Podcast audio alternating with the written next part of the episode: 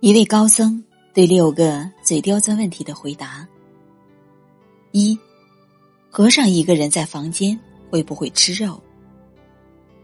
一个来访者问：“法师，我想问一个不太恭敬的问题。”法师说：“请讲。”来访者：“您在公众场合是素食，您一个人在房间会不会吃肉呢？”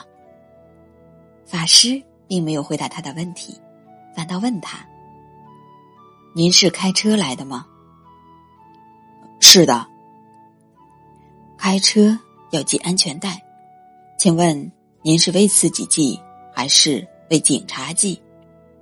如果是为自己系，有没有警察都要系？”“哦，我明白了。”启示：看完这个故事，大家应该懂得。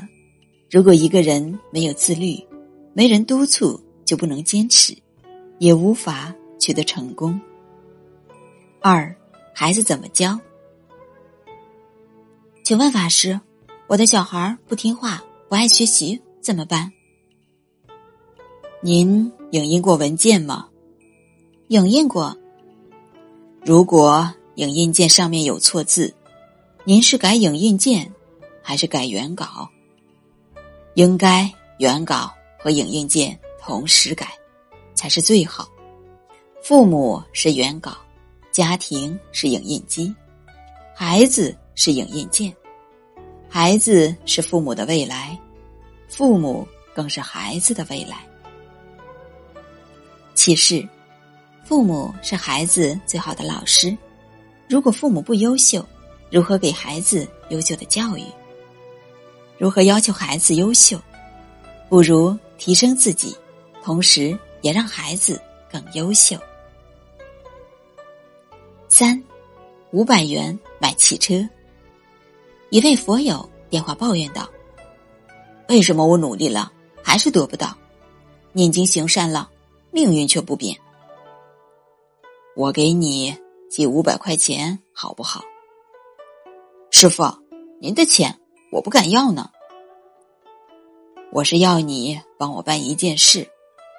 师傅，你说办什么？我绝对帮你办好。帮我买一辆汽车。师傅，五百块怎么能买到汽车呢？你知道五百块买不到汽车？其实：世上有太多的人都在绞尽脑汁，只想付出一点就得到很多。而这显然是不太可能的。四，粪便臭不臭？一位女士不停的诉说自己的苦难，没完没了。法师打断她的话说：“你的苦还真多呀！别人诉苦最多需要三天三夜，我诉苦需要三年。那是什么时候的苦？”前几年，那不是过去了吗？为什么还紧抓不放呢？你拉出的粪便臭不臭？当然臭了。现在粪便在哪里呢？拉完就冲掉了。为什么不把它包起来放在身上？见到人就拿出来，告诉别人，说我被这东西臭过。那多恶心！对呀，苦难也是一样，它已经过去了。回忆和诉苦，就如同把粪便拿出来向人展示，既臭自己又臭别人。听懂了吗？听懂了。那以后你还要不要诉苦？不要了。记住，越诉苦越苦。越抱怨越怨，嗯，启示，这就是心理调节了。你苦难的事已经过去，如果依然是以前的自己，那只会依旧苦难。状态决定你的成就。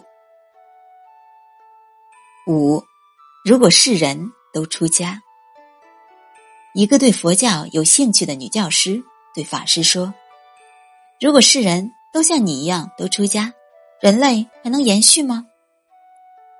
好像没有听到这个问题。法师平和而关怀的问道：“你的小孩多大了？男孩还是女孩？”十七岁了，女孩。要准备高考了。是的，正在加紧复习。你一定希望他考个好大学吧？是的，要考就考北京的大学。其他的大学没什么意思。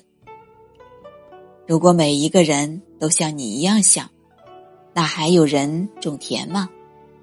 其他省的大学不是只有都关门了？你注意到没有？你已经回答了你自己的问题。启示，就像不会出现所有人都考上北大一样，也不会出现所有人都出家的情况。人类总能延续，别的学校也能生存。学佛的是少数，就像考北大的是少数，不会有这种所有人都的问题。六，心灵的锻炼。一位研究生来拜访法师，不理解的问：“为什么好多人见到你都要磕头？这是不是有点迷信？我没有拜过任何人。”我只拜我自己。法师说：“你一定打过篮球，或者羽毛球，或者乒乓球吧？”“是的，打过。”“打篮球干什么？不打篮球，篮球会难受吗？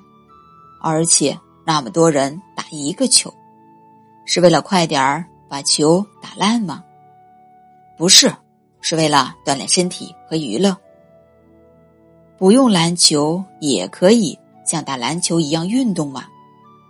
那样多没意思，而且旁人看到还以为是神经病呢。说得好，篮球只是一个道具，一个锻炼和娱乐的道具。那么，身体需要锻炼，心灵就不需要锻炼吗？按理应该，和心灵怎么锻炼呢？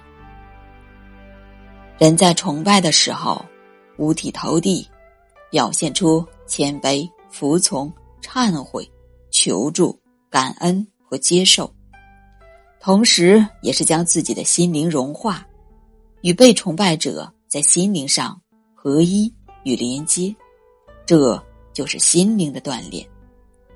别人礼拜我，我也是一个道具，就像一个篮球，让人。打来打去，只不过我不是真的篮球，是一个心灵篮球。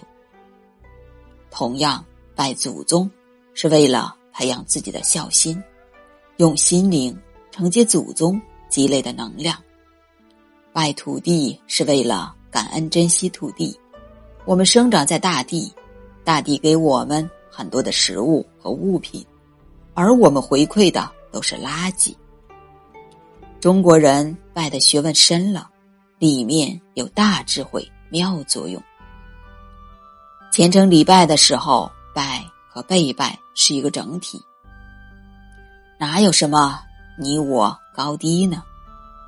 有些人搞不懂就大加诽谤，是没有实践过和用心体验过，妄加诽谤就是痴妄。太高深了，太智慧了，请受我三拜。感受到心灵锻炼的美妙了吗？嗯，很伟大。其实，我们不只是锻炼身体，还需要锻炼心灵。有时候崇拜，也是一种心灵锻炼。